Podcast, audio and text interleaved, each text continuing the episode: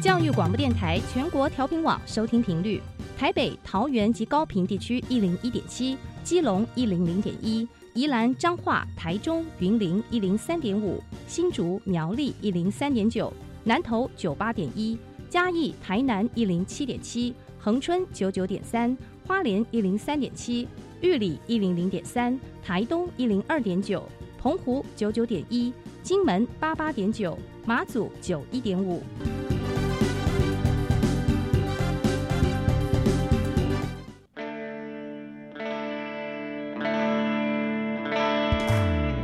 命时时有惊喜，生活处处是学习。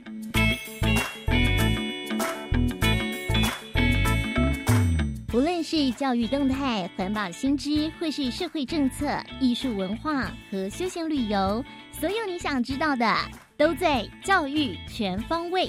每周日上午十点零五分到十一点，邀请您与我们一同打开学习新视野。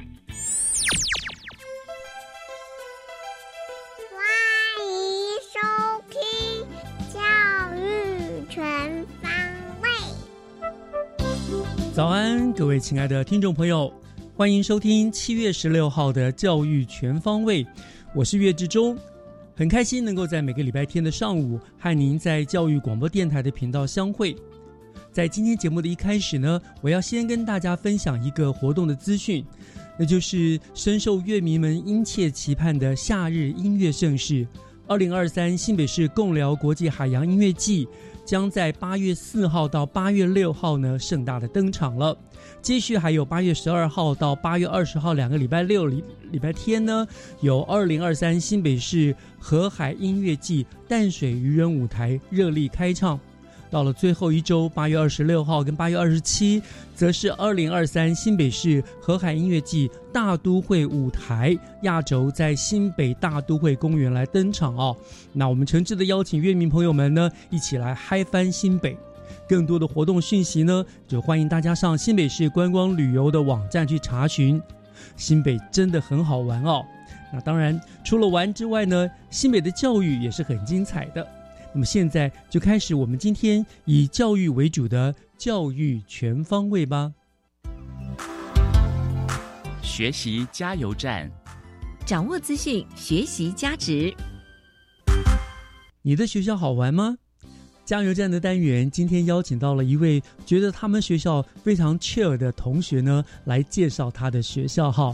我们欢迎来自林口康桥国际高中的周瑜同学。周瑜你好，主持人好，我是来自林口康桥的周瑜，就读高中留学部，暑假过后即将进入十一年级。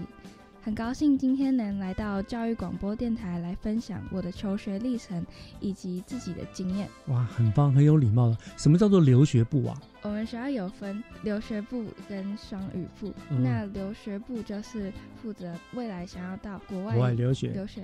对哦，就先给你们预先做很多的呃情境的教学啊等等的这样子，是不是？对。哦，OK，好，那呃，我看到你的资料非常特别，就是你的求学历程不太一样哈，就是你曾经在英国求学，然后现在再回台湾来读书，对不对？是不是可以跟大家介绍一下这整个的历程？是为什么会到英国去啊？那又为什么回来呢？在我国小之前，我都是接受台湾的教育，是，只是上了小一之后，因为父母工作的关系，嗯我们全家都搬到英国。嗯只是后来要升上国中的时候，又返回台湾，同样也是因为父母的工作。嗯然后我在英国待了总共四年半的时间左右，嗯来来回回花了一段时间在适应环境，特别像是小六回到台湾那段日子。嗯，对，因为需要适应这个，因为我相信两个地方的教学方式啦，所有的都是不一样的嘛，环境啊各方面，对不对？你跟着爸妈，爸妈是外交官着，还是做生意的？嗯，是因为妈妈公司的关系。哦，OK，好，我这个经历也很特殊哈，就是感受到了两边的不同的教育方式。那你们可以跟我们大概讲一下好不好？两边的教育学校啊，大概有什么样的差异？两边学校的学习方法有些差异，嗯像是英国与台湾，在英国的时候，我们上课主要目的是发展自我，嗯然后与像可可能早期填鸭式教学不太一样。在国小的时候，我们也比较少考试。那学校主要的目的是能让学生探索自己喜欢的领域，嗯，还有在国外的时候，我们也很推广户外活动，像是是下课的时候，老师都会鼓励同学出去外面晒太阳啊。哦我们学校也设立了户外阅读区。嗯，然后来林口康桥后，我感觉就仿佛回到童年的生活，因为学校也推广了多元化的学习，以及发展学生的自制能力。嗯，就根据我过去的经验啊，访问过好几次你们康桥的学生啊，就是对于这个学校，你们学校其实算是一个校风蛮开放，而且鼓励你们多元学习，对不对？社团也很多，然后各种方法，我觉得是一个蛮不错。所以你回来就适应上就应该还好啦，对不对？它毕竟不像传统的学校那么高压式的，你们只能做做这样做那样，所以调整还好吧？对我当时回到台湾的时候，因为我是国小六年级回来，然后那时候是接就是普通的公立学校，嗯后来决定来到林口康桥，是因为就觉得这边可以像以前在国外那样开放，然后生活步调啊、环境啊，整个就是比较适应。嗯，是好。那你今天说你要带来我们题目是呃，我的学校怎么这么缺哈？看来你非常喜欢学校。那先帮我们介绍一下好不好？你到底这个康桥，你们学校有什么样的特色呢？我们有多元化的活动，像是我喜欢呃节庆活动啊，国际化的时候，比如像 Spirit Week，学生可以穿着与主题相关的衣服，嗯比如 Pride Day 穿着含有红、橙、黄、绿、蓝、紫等颜色的衣服，还有在圣诞节穿着含有圣诞元素的服装来响应这个国际节日。午餐有呼应不同节日，比如校庆特餐和端午节啊，或是圣诞节特餐。嗯，其实很有意思，你们真的跟我们一般的传统学校很不一样哦。你们就是学校大概就是走一种国际风、美式或者是英式风，对不对哈？就是所以在很多这个节日都会，你们都会配合着去办活动。对不对？那你要我我记得你们好像还有很多的社团，很多的户外活动，是不是都你们都必须要去参加？有，像是我十十年级下学期，我们刚去环台单车环台，嗯然后我们总共去了十天的时间，然后大部分的时间都是以单车为交通工具。好棒哦！哎，可是不会骑单车的怎么办？你们学校没有人不会骑我们在出发前有六次的车训，啊，所以都都必须要有学会的对，哇，十天环台，然后大部分是骑车，就一部分路段还是会有车子来接驳这样子。嗯，对我们那时候是高雄到台中那一段，因为车况比较嗯危险，所以是每一位同学到了这个年纪就一定都要参与这个活动吗？是哇，我记得你们还有什么横渡一个日月潭，对不对？那个也是每个人都必须参与的吗？那是九年级的永渡日月潭。哦你们学校要把你们每个人都训练成三铁的铁人，学校为什么要带你们去参参与这么多冒险的工作？主要是尝试体验更多不同的活动以外，还有建立人际关系，嗯，然后培养自己能坚持的毅力。是哦，所以所以你们学校真的是跟一般学校很不一样，让我听起来觉得真的是很棒。可是同时你们在课业上面的要求好像也蛮高的，对不对？是的，经过学校的规划与安排，我可以更清楚自己想要达成的目标。嗯然后学校的 CCLC 留学顾问辅导，在上课的时候也会透过课在课堂中的课程安排，让学生更了解自己的兴趣爱好学科。哇，难怪你这么喜欢你的学校哈，真的是动机分明，要什么有什么啊，都都。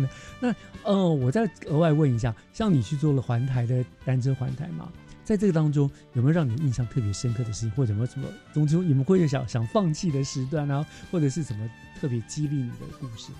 有，就是其实我在第四天、第五天的时候，突然肠胃炎，但是隔天哦。我们要去骑寿卡，就是号称台湾最难骑，就是你要环海，你必须经过的一个路段，但那因为是长上坡，是。然后我在前一天晚上突发肠胃炎，只是我去看医生，然后原本医生是叫我不要骑，嗯，只是后来我想说，同学都没有放弃，那我自己也不能放弃，所以隔天我还是跟着他们一起骑。然后印象中我靠了三片白吐司撑上手卡。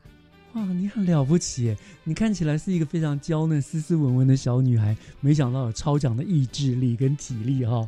这样子肠胃炎，然后仍然能够第二天就这样子骑过了那样的一个难关。所以我想，以后碰到这个什么难关，你你你会更有更强的意志力去克服，对不对？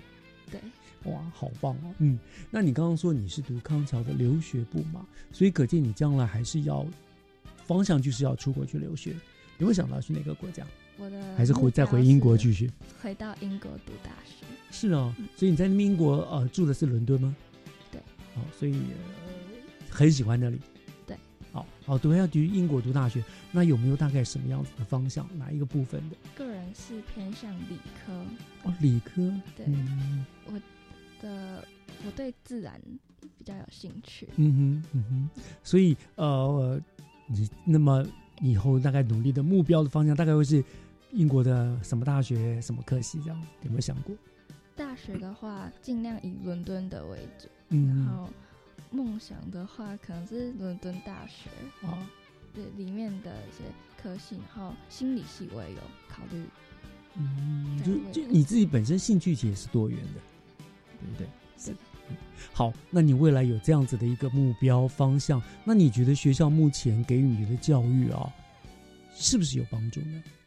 有，就是我刚刚说 CCLC 留学顾问的在上课流程啊，还有管道，都让我更明确未来的方向。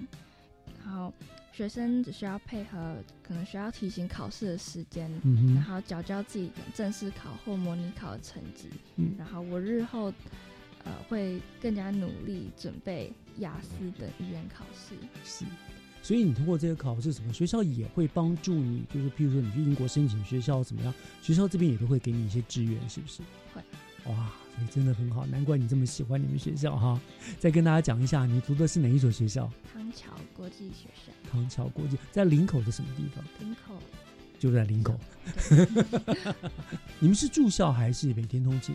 我们有住宿的。然后，但是我是每天通勤，只是有时候我们学校也可以开放临时住宿，可能住一两个礼拜，家里有事情啊，哇，对，或者学校我们只要期末周前都报告比较多，都会有小组讨论，然后那时候如果住宿的话，晚上可以留下来讨论，也比较方便。哦，你们学校真的是一个非常开放的学校，真棒，真好的学校哦！好，好，那真的很开心了哈，这个我想。能够喜欢自己的学校，在学校开心的学习，哈，真的是件很棒的事情。那我也很羡慕周瑜，不管是你现在对于学校的就读、未来的方向，你都有一个很明确的目标了，哈。所以希望你将来会有很好的发展，要朝着你的目标大步的迈进，好不好？好，那我们今天就非常感谢来自我们林口康桥国际中学的周瑜同学跟我们做的分享，谢谢，谢谢。接下来请听教师小偏方。讲台下的教学经验良方，请听教师小偏方。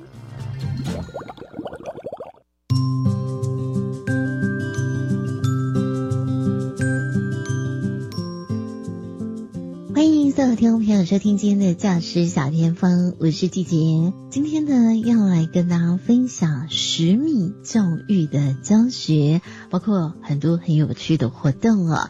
当然，这所学校也好专业哦，成立了十米教师社群，这到底是什么呢？今天很开心邀请到了新店中正阁下学务主任陈宗熙主任在空中，好好的帮我们做介绍跟分享。Hello，主任您好。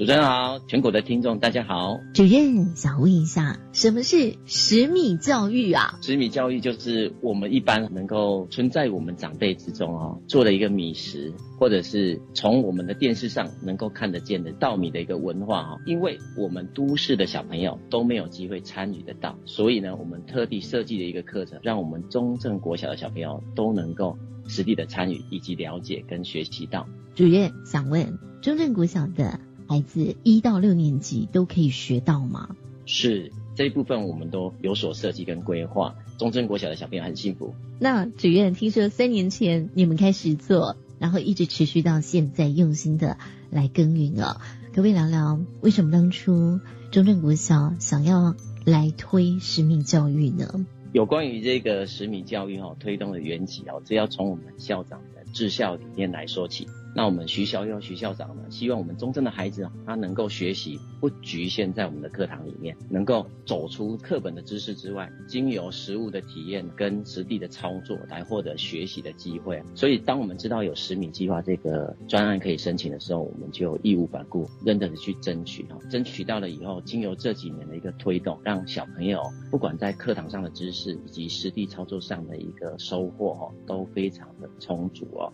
这也是一个带状的一个活动，让我们十米的教育上面能够在中正国小的小孩子的教育里面扎根。那主任想问，你们怎么样从无开始到现在已经经营到一定的规模，有非常多丰富的十米的活动，包括十米教育的教学，其实有很好的展现，能不能跟大家分享这段历程？这个一开始一定是最困难的。当初接收到我们获准的这个专案哦。能够由中正国小来承办了以后，我们非常高兴，就着手了去邀约有兴趣的老师来组成一个教师的社群。那经由这个社群，我们有一个内聚的能力哈，透过我们的教师真能研习来强化老师的一个先辈知识。那这一部分呢，生怕老师自己来做还不够，所以我们请了台大农园的讲师哈。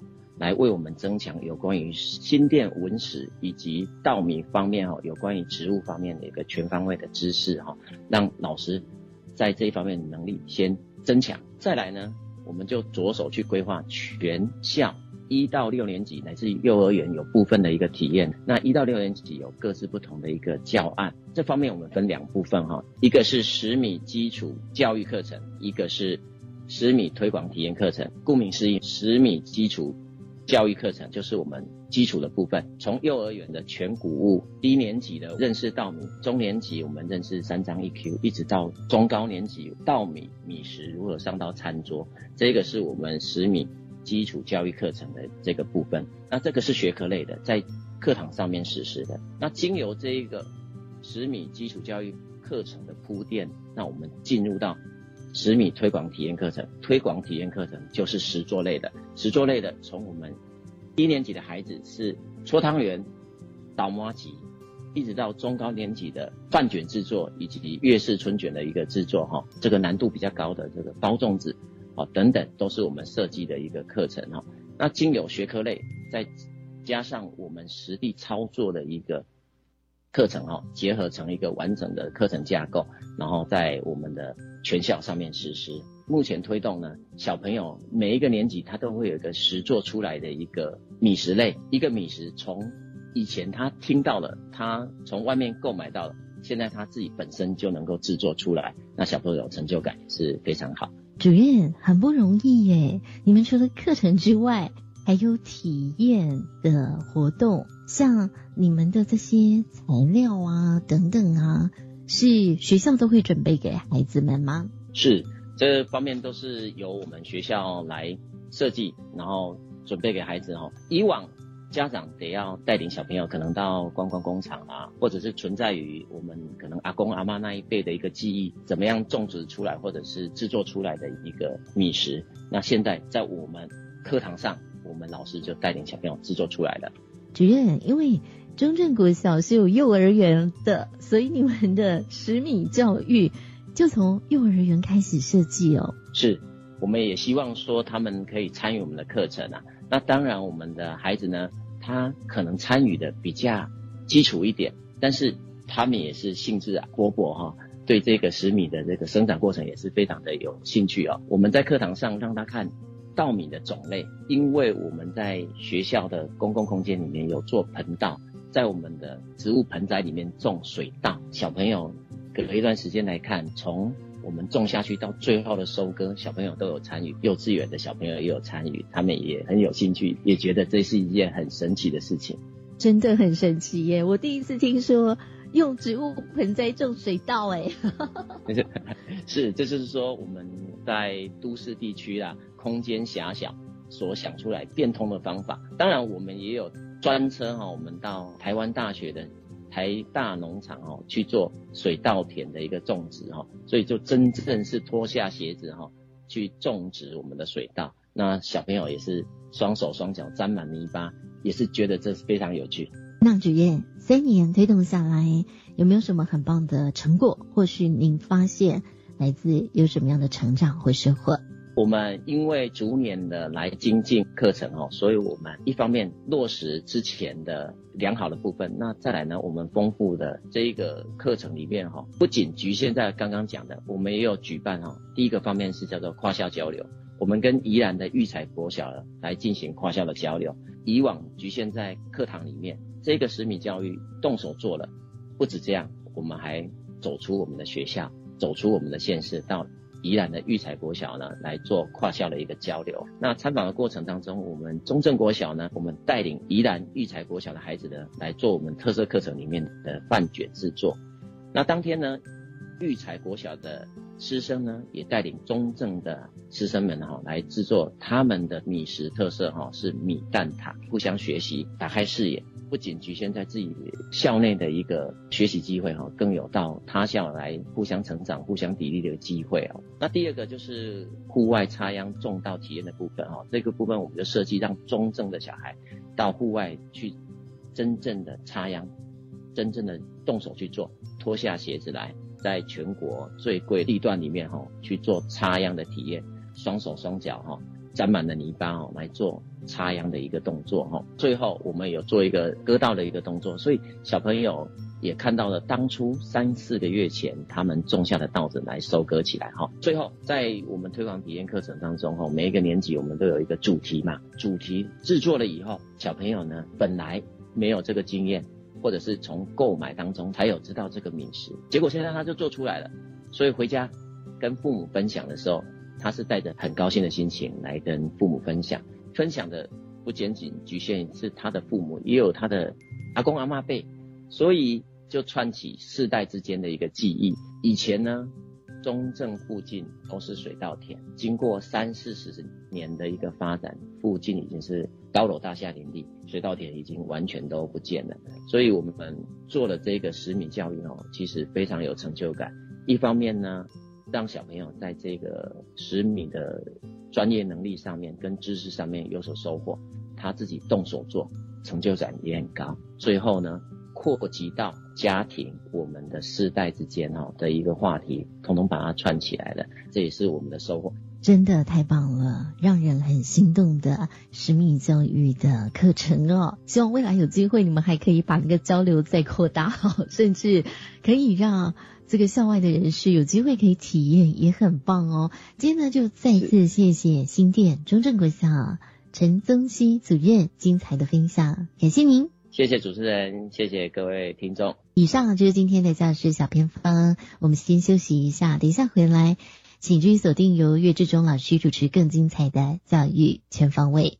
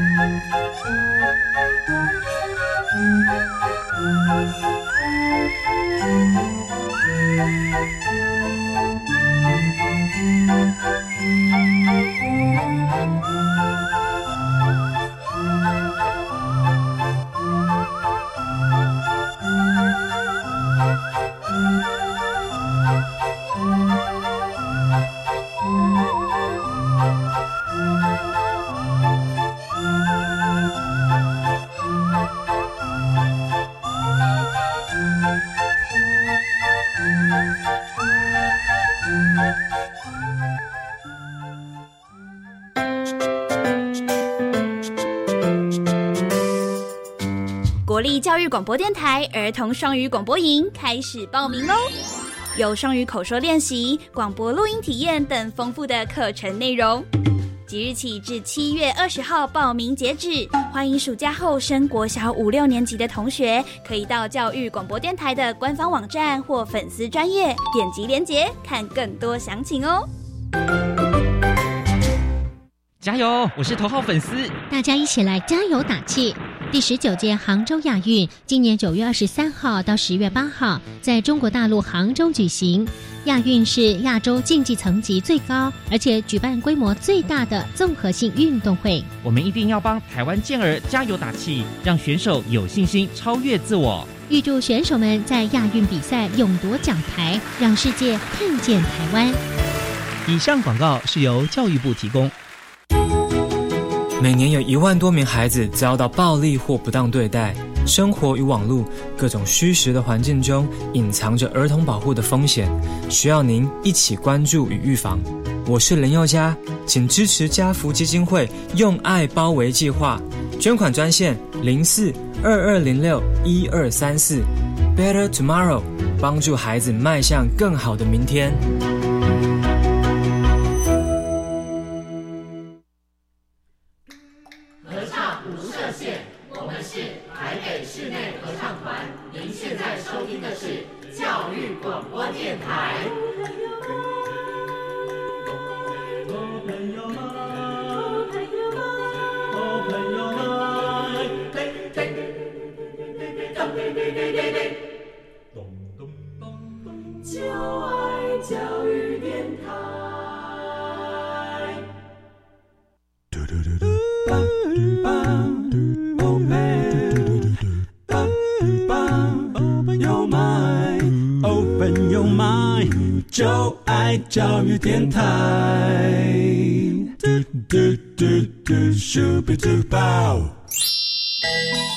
幸福生活新视野，请听学习城市万花筒。您正在收听的节目是教育广播电台《教育全方位》，我是岳志忠。节目的后半段进行的单元是学习城市万花筒。我们知道呢，学前教育啊是孩子们的启蒙教育，那么它的重要性当然是不言而喻了。那今天我们万花筒的单元呢，要跟听众朋友们介绍由一群巡回辅导教师所撰写的《Super 宝贝辅导秘籍十四招专书》，让我们来听一听这些经验丰富的辅导老师是怎么样针对幼儿给予适切的成长辅导。那么和我们做电话连线的呢，是新北市学前特殊教育中心的黄雅芳主任。主任已经在我们的线上了，主任您好。呃，各位听众大家好，我是新北市学前特殊教育资源中心的主任黄雅芳。是，谢谢主任今天拨冗参加啊呃接受我们的访问哈。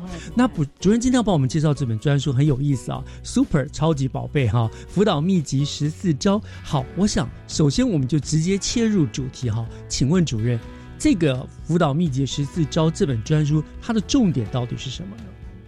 呃。我们都知道，现在的小朋友啊，有很多情绪行为方面的问题。嗯，那我们这本书呢，很重要的是希望透过一个故事的方式来陈述，嗯然后主要是要协助班级老师了解幼儿行为背后可能的原因。那我们在看这一本书的时候，阅读这本书呢，我们有会有一些重点，比如说呢，小朋友现在的一些家庭的背景的状况。或者是小朋友现在在班上的一些看得到的一些行为表现，嗯，那这些表现呢，它到底是什么原因呢？它到底发生什么事情呢？就是我们可以透过几个行为事件，那这个行为事件大概就是在班上老师会很明显看到的，因为他跟团体的小朋友可能会有点不同，那我们就透过这几个行为事件呢来记录。然后分析幼儿行为发生的情况，然后他的表现跟他最后发生什么事情。那之后我们就要想，哎，他为什么会发生？那到底现在小朋友是需要什么样的支持？那到最后我们才去思考说，我们在学校可以怎么做？可以怎么样正向的支持这些小孩子？然后在家庭里面可以怎么做？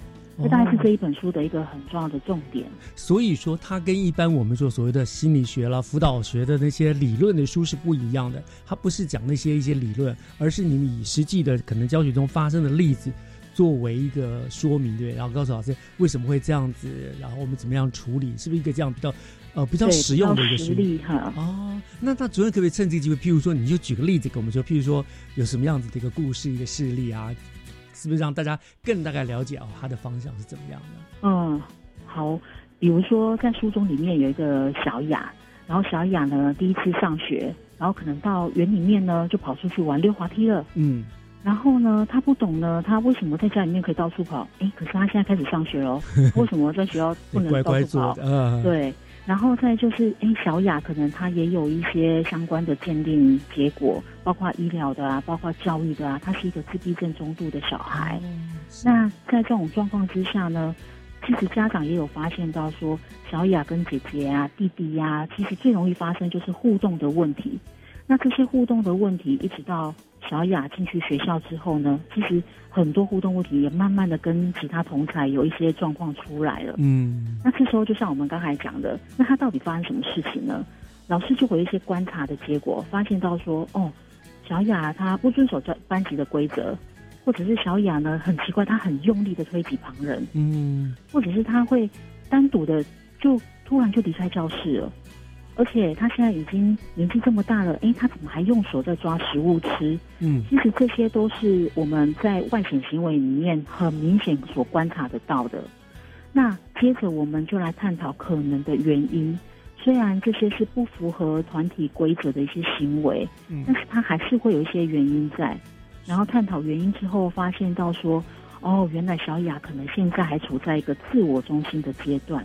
嗯，然后呢，他可能很多事情他刚进入团体生活啊，他还不懂得规则，所以我们就要慢慢的循序渐进，然后教导他遵守一些规则。那第二个也发现到说，小雅现在的口语比较弱，可能问题解决的能力也稍弱一些，所以我们慢慢的，虽然他没有办法用口语，那我们可以用一些视觉提示，嗯，这样。那到最后就是我们的重点，这本书很大重点。那我们到底要使用什么样的策略？那这些策略呢？其实策略非常多，可是我们还是会依学校的作息来切入。那学校作息就是有入园时间啊、团体时间啊，还有一些教学活动时间。然后从作息时间我们来看，我们可以提供的是作息的结构，然后呢，把一些视觉图示呢放成呃小雅能够清楚看得到的，比如说放书包、放餐袋、放水壶。这些我们可以用图片的方式，因为刚才讲过，小雅的口语比较弱，嗯，然后再就是我们还是要鼓励正确的行为。当小雅她完成之后呢，我们就具体的称赞她。哎，小雅，你刚才放水壶的时候位置放的很对，耶，嗯，放在你的位置上，对。然后在团体时间的时候，我们可能会有一些调整教学的活动，可能调整教学的难易度，然后来减少他的不当的行为。是哦，所以这件对老师们来说是一个非常棒的一个辅导工具指南，对不对哈？嗯，呃，这个其实我觉得想想到我们那个时代小时候，如果这些脱序的行为发生，老师直觉的就是用那种强制的，你给我坐好，你给我回来，对不对？直接就会禁止这样。对，就直接禁止嘛哈，其实没有去探究它的因素何在，所以也苦了孩子，然后老师也是也冤枉了孩子这样子。但是现在大家就要。但是相对老师，现在老师要付出比较多的耐心了，对不对？你必须去探讨它的因素，然后还要去解决它。嗯，所以现在老师更不容易了哈。没错。是那所以说这样讲起来的话，这本专书它可以让现场的老师获得一个什么样子的辅导概念呢？我想说，它是这么棒的一个一个辅导指南的书嘛？那大概是老师可以从这边得到哪些概念？嗯。其实我们这一本书啊，一开始就是由一群巡回辅导老师他所共同来集结的。嗯，然后在集结过程当中呢，我们就发现到说，其实大家常常都会使用这些策略，所以在这些策略呢，老师们也把它分成了一个四大类，也就是第一个情境的支持。刚才我们讲到的，有一些调整教学活动，然后还有一些物理环境，比如说小雅她很容易独自就离开教室。嗯，那这时候很。大概很简单，然后老师第一个会处理到的一定是小雅的位置，她坐在班级上面的位置，绝对不会离门太近。对，所以 调整物理环境，然后再就是刚才我们提到的有一个视觉图示，然后让他的作息非常结构。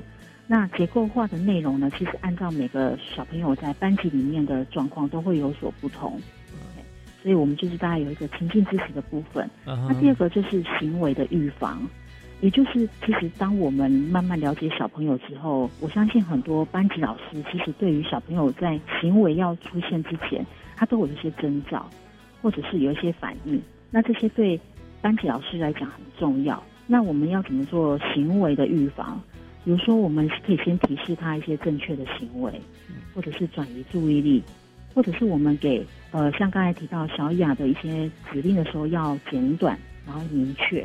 因为有时候我们真的老师可能讲很多很多，但是小雅或许只听到后面几个字而已。嗯，然后小朋友最常遇到就是老师说用走的哦，会比你讲说不要跑，因为永远听到就是不要跑。嗯，哎，然后呢就是我们在心理层面我们要表达一个同理跟关心，因为不是每个小朋友都是故意的。是，哎，然后再就是在学校里面，因为作息有结构，所以呢，其实当我们有一些活动的时候，老师可以预告。或者是当内容有些改变的时候，比如说幼儿园最常遇到就是，呃，运动会啊，或者是一些毕业典礼呀，它可能有一些活动跟平常这样例行性活动是有点不同的。那这时候我们可以先预告，哦，我们明天呢大概会有一些什么样的活动安排，然后最后呢就是我们可以协助呃小朋友来缓和一些情绪，这些都是一个行为预防的部分。那最后就是行为教导。那教导我们当然就是教导他一些比较简单，因为幼儿园的小朋友一些简单的社会技巧，然后有一些团体规范，然后定定行为契约。那这定定行为契约也是班级上面比较常使用的，比如说呃贴贴纸啊、集结纸张贴纸啊，或者是有一些社会鼓励都算。那最后呢，我们就是在后果处理方面呢，我们依照行为的表现。然后给他安排一个立即的后果，那这个后果有鼓励正确的行为来减少不当的行为，嗯，这样子，嗯，所以这样说这本书说起来，所以它其实是比较以特教生为对象，是不是这个意思？就是啊，对，因为一般的小朋友可能不会有这些事情发生，我们就比较针对，就是啊，他比较行为特殊的，给他做一些家长辅导这样。哦，所以这些呃辅导老师们都是都是现场的老师咯，都很有经验，所以集结起来。辅导老师哦，所以把它集结成这个册子了。我觉得这个是很棒、很重要的一个宝典呢，因为对对很多老师来说，因为他永远不知道我现在接到的这一个班的孩子会有什么状况，对不对？对，内容非常浅显易懂跟应用。是，与其让他去瞎子摸象，慢慢的去说，哎，这边有这么好的一个参考的书，就可以让他知道说，哎。大概类似的情形，我该怎么样的来处理？所以，所以这样子很棒。那这个书你们是呃，就是统统一的发到各幼儿园，还是说你们是怎么样的方式让老师们去的这本书呢？呃，我们八月八号会开一个呃记者会，嗯，然后记者会里面呢，局长会来致证书的仪式。那之后我们会把书呢到每个园所、公司的园所。各个园所都会有一本这样子一个辅导秘籍哦，是是是是是，所以就这这个就是很重要。八月八号，所以暑假中赶快给了这呃呃做一个记者会发布，然后各校都会有，老师们需要的时候就可以赶紧参考了，对不对？对，虽然只有五个案例，但是这五个案例里面，其实集结这十四招的策略，相信老师应该是会蛮实用的。是，是，我相信的确是有很大的帮助的哈。那主任刚刚提到的十四招，到底是哪些招呢？主任，我们先稍微休息一下，听一段音乐，回头来我们就请主任来跟大家介绍到底是有哪些招数，好不好？好，谢谢。好，我们稍后回来。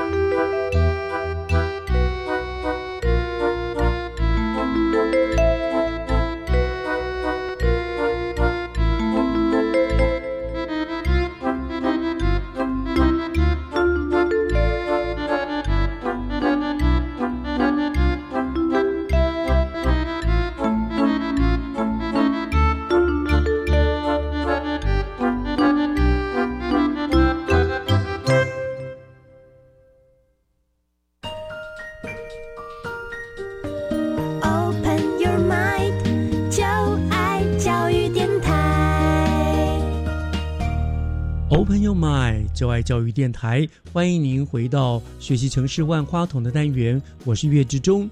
今天跟我们做连线的呢，是我们新北市学前特殊教育中心的黄雅芳主任啊，他来为大家介绍一本书，叫做《Super 宝贝辅导秘籍十四招》这样子的专书，对于这些呃比较是特殊教育的的孩子们呢，幼儿们哦，他们很多一些行为呢，有很大的对老师来讲有很大的帮助，如何去面对。他如何的处理他哈？那主任，您刚刚讲了哈，我们聊了很多，现在我们就要帮大家再介绍一下了，对不对？我们这个秘籍十四招到底是哪十四招秘籍呢？是不是主任帮我们介绍一下啦？好，对，因为我们的书名就是辅导秘籍十四招，对，所以呢，在这十四招呢，我可能要花一点时间，就是跟各位听众啊，我们来了解一下这十四招。在巡回辅导老师跟普通班老师一起共同合作的时候，最常使用到的是。那我们刚才有讲说，我们分成将这十四招分成四大类：嗯，情境支持、行为预防、行为教导跟后果处理。是。哦，那我们情境支持里面呢，第一个就是呃调整物理环境，嗯哼，也就是说我们透过座位的调整、空间的规划和情境的布置。然后帮助小朋友能够稳定情绪跟行为。哦那第二个呢，就是我们的调整教学，就是针对教材活动来进行调整，然后改变难度，或者是提供协助呢，增加小朋友的学习动机和成效。因为其实你从字面上就可以听得出来，有时候学习。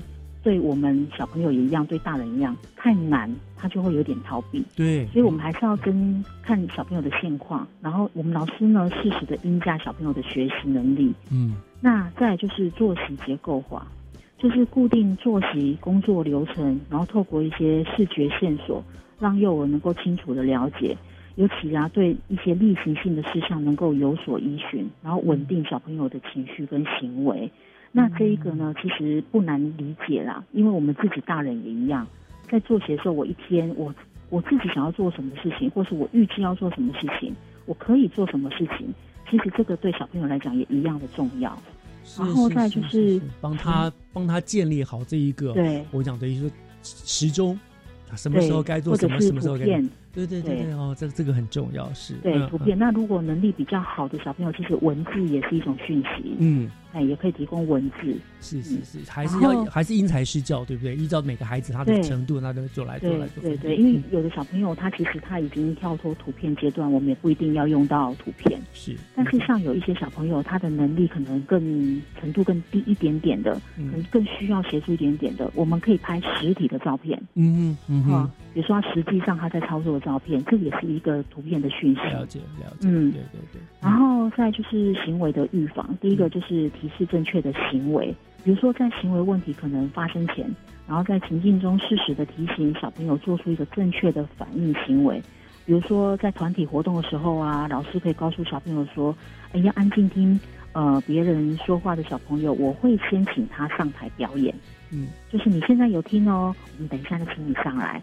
那当然，在这个例子里面呢，我们应该知道这个小朋友他应该是蛮喜欢来上台表演的，嗯啊，所以我们就先让他知道，说我如果乖乖坐着，我等一下我就可以做什么事情哦，等于是一个很好的奖励了，对不对？对对对，然后是一个在环境中自然发生的，是是是是，然后再就是我们给予简短明确的指令。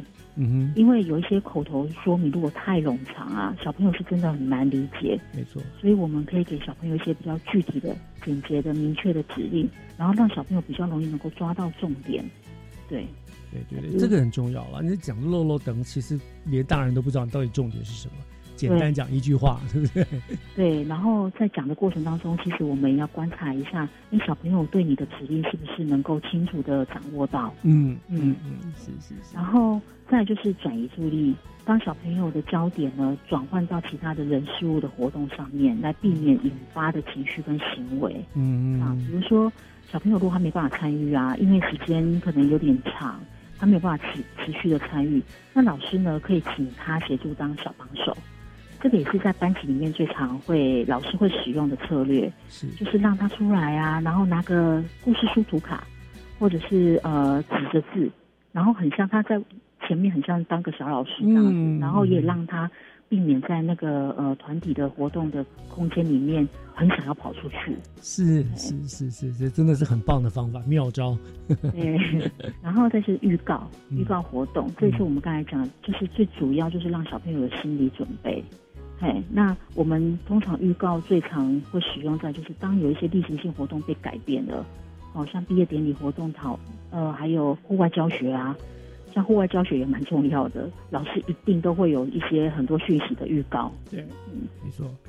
然后再就是在心理层面表达同理跟关心，这个相信大概全部老师一定都会先具备有这样的特质。嗯，只是说在表达同理跟关心的时候呢，我们也希望透过这本书。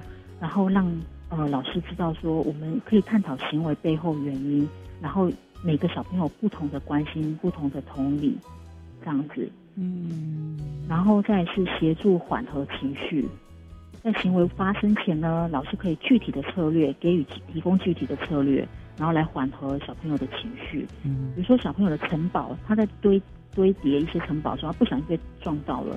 老师可以呢，立即引导他说：“哎，没关系，我们先深呼吸一下，放松一下，先看看城堡怎么了。”那后面呢，就是还有几个策略，就是有关于行为教导跟后果处理。嗯，那行为教导就是教导一些社会技巧，也就是我们针对小朋友的行为问题呢，事先教导。能够理解自己跟别人的情绪，还有一些互动的技巧，然后建立他跟别人的互动的正确的方式。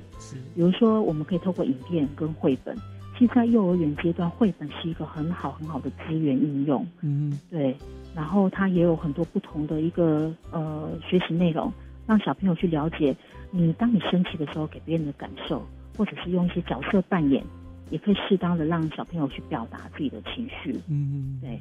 然后再就是教导团体规范，团体规范，嗯，啊，教导教室内的例行性常规，因为有时候可能苹果班跟香蕉班的常规是不同的，是，对，那我们要先教导说，在我们苹果班的时候，我们的常规是怎么样，哈，然后再就是订定行为契约，有点像事先跟他约法约法三章，但是我们主要重点还是在于说，我们要订定一个明确的，然后他需要遵守的一个行为规范。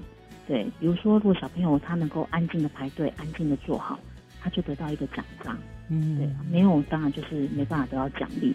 那这样子的一个前后关系是非常明确的。是是是。那最后呢，两个就是后果的处理，就是我们要鼓励正确的行为。比如说，在任何一个情况下，只要小朋友表述正确的行为的时候，就要给予鼓励。嗯，正增强，对不对？对。但是鼓励这件事情其实是也是 有点难的，比如说很多呃以为像家长啊，有些是隔代教养或什么的，就会认为说啊鼓励好像就是给一些物质物质，对，给钱啦，给吃的啦，给给给礼物啊什么的。对对对，那其实增强是非常多元化。我们常讲的物质，它就是一个原级增强。对，那。其实也有活动增强啊，就像刚才讲，他都表现好，他可以到前面当呃小小老师，对，嗯，然后他也可以用代币增强，比如说学校常用的贴贴纸，哦，然后社会性增强，其实有些小朋友他很喜欢老师赞美他，或是哦摸摸头啊，哎，老师他就会感受到说，嗯，对我做的很好，没错，然后来提高好的行为发生的频率。是，那最后一个就是我们来要，最主要是要减少不当的行为。嗯哼，那这时候呢，我们有时候也可以采一些适当的忽略或暂停参与现在的活动，来降低不适当的行为。嗯，等于就是嗯处罚的意思。我们讲好听一点，就是你做现在这个行为是不当的，好，我们停，不可以再继续下去。有一点类似这个意思是吗？对对，一点点对。但是我们就是适当的忽略它，适当的要暂停你现在。正在进行的活动哦，是，这就是十四招哈。对，哇，听完这样子，老师，你知道，我我真的觉得你们幼教老师好伟大，好了不起。以前因为我本身也是老师，出呃退休的了。那我以前在教国小，但是我非常佩服教那个国小一二年级的老师，因为好有耐心。你看，你刚刚你讲的是十四点，其实。你几乎就同不是说一点一点慢慢来，你可能同时就在做了好多点好多点这样。嗯，然后我那时候在教高年级，我只要一个眼神一句话，学生就知道 我做错了，我不敢做，我就可以停止他的行为了。可是你们真的是要非常有耐心的哈，一一的指导，真的是很不容易，我真的很佩服你们啊。因为年纪越小，小朋友发展，我们是依照他的发展，我们其实要给予适当的一个提供的技巧。是是是，真的是不一样，真的很了不起。嗯，谢谢。好，宁谷。然后这本书也也是所有的幼教老师之福了。马上这本书就要正式的呃发送到各校去了嘛。哈。那最后是不是能够再请您再针对这本专书，还有什么特别的地方，再跟大家介绍做个介绍好吗？嗯。我们这一本书啊，有一个，如果大家拿到这本书时候，会发现里面的图啊，其实当然我都用口头在说明，但是当你拿到书的时候，你会发现图文并茂。嗯，就是这些图呢，呃，我们是邀请了一位北新呃国小特教班学前特教班的晚，就是我们邀请北新国小特教班的老师，然后来帮我们呃绘画。因为他很会画那个绘图，然后我们当初就有邀请他来，呃，给他先一些文字内容，然后他就按照文字内容来提供一些呃很适当的一个图片，对，所以里面的图片呢都相当的可爱，而且真的是图文连接的很好，所以我们这十四招呢也制作了一个那个磁铁，嗯嗯，就是老师在使用的时候可以把那个磁铁啊打，就是把它。摘下来，然后你可以贴在你的那个工作桌的任何一个地方。有时候也可以提醒自己，然后有时候也可以运用。让我们知道说，其实这十四招时常可以运用在我的教学里面。是是是，对，这是这一本书里面其实是还蛮独特的一个地方。就像有点像便利贴的感觉哈，对，随时提醒老师。我看到哦，我看到这个，好，这样啊，很棒，对对对，很有意思。而且在外面买不到的哦。好，这是一个特别的软 对不对？对，还有一个是我们其实里面呢有一些提到了家在家里面的应用。嗯，虽然呢呃点就是提到点不多。但是最主要，我们还是用一种作息出发，就是在幼儿园一样用作息。那家里面呢，我们也提供了一些，比如说，呃，休闲的时候啊，家长可以怎么做，也可以用我们的十四招里面的策略。然后餐后的时候，因为这些都是家长跟小朋友互动的时间比较多的时候，嗯，哎，所以也提供一些些给呃家里面。那老师在看的时候呢？难免在跟老呃家长在互动的时候，有一些有一些呃知识的概念提供给家长，嗯，这样子。所以您的意思是说，这本书发行之后，它其实也会譬如说呃上架去去贩售，一般的家长也可以买得到这样的书，是吗？嗯，没有，我们只有直接给那个学校而已。OK，那园所，那所以老师家长需要看的话，也可以跟学校借参阅这样的意思。对对对对对对对，我想这个真的很重要。但是老师如果是已经呃将这些策略内化之后，其实他相对的。他在跟家长互动的时候，其实就是已经把策略会提供给家长了。哦，是，就是等于提供告诉家长，你说这孩子应该注意什么地方，什么遇到什么状况，我们怎么样来处理了，对不对？对对对。哦，现在的确，这个亲师之间的互动的关系是非常非常密切的。嗯，是。好，我想这个教育啊，实在是一门大学问哈，特别是针对这个幼儿们的启蒙啊，更可能影响到他日后成长的轨迹。所以我觉得真的要谢谢有你们这一批热心的辅导老师，将你们的经验撰写成了这个《Super 宝贝辅导秘籍十四招》这本书哈，让所有的幼教老师给他们提供了最好的指引，这样子那，真的，呃，谢谢你帮我们介绍了这本好书，那也非常谢谢啊，感谢我们新北市学前特殊教育中心黄雅芳主任今天特别呃，包括接受我们的访问，为我们做了详细的介绍，谢谢主任哦，谢谢谢谢。